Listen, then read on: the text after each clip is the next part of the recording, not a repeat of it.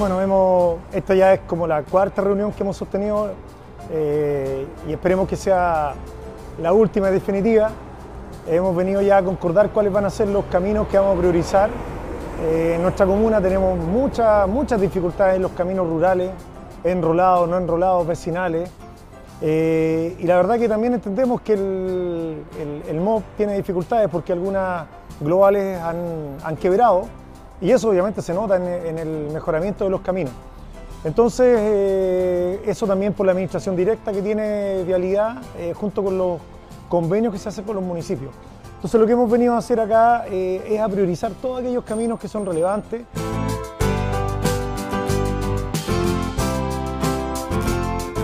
sabemos, es, una realidad regional, es una realidad regional el problema que tenemos con los caminos. Hemos tenido muchos problemas con globales y estamos tratando de sacar la, tarea adelante.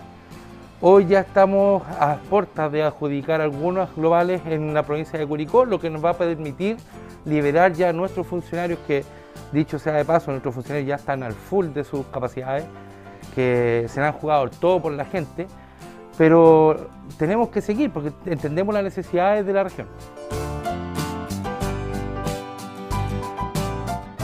En el caso Constitución vamos a ir fuertemente por terminar de una vez por todas con el camino de Papalillo, el sector de La Rueda, el sector de Mercadalia San Pedro Lagunilla y el emblemático camino eh, que une eh, Carrizal con Guayeco, que es un camino que lleva 28 años en carpeta, que ha sido anuncio de muchos, muchos periodos eh, por distintas autoridades en realidad y que por distintas razones no ha salido. Entonces, esperemos que esto pueda avanzar de buena manera. Confiamos bastante en el actual Ceremi, con quien tenemos bastante cercanía y amistad y sabemos que podemos avanzar y también obviamente con el apoyo de nuestra gobernadora, eh, que también está al tanto de todos estos procesos.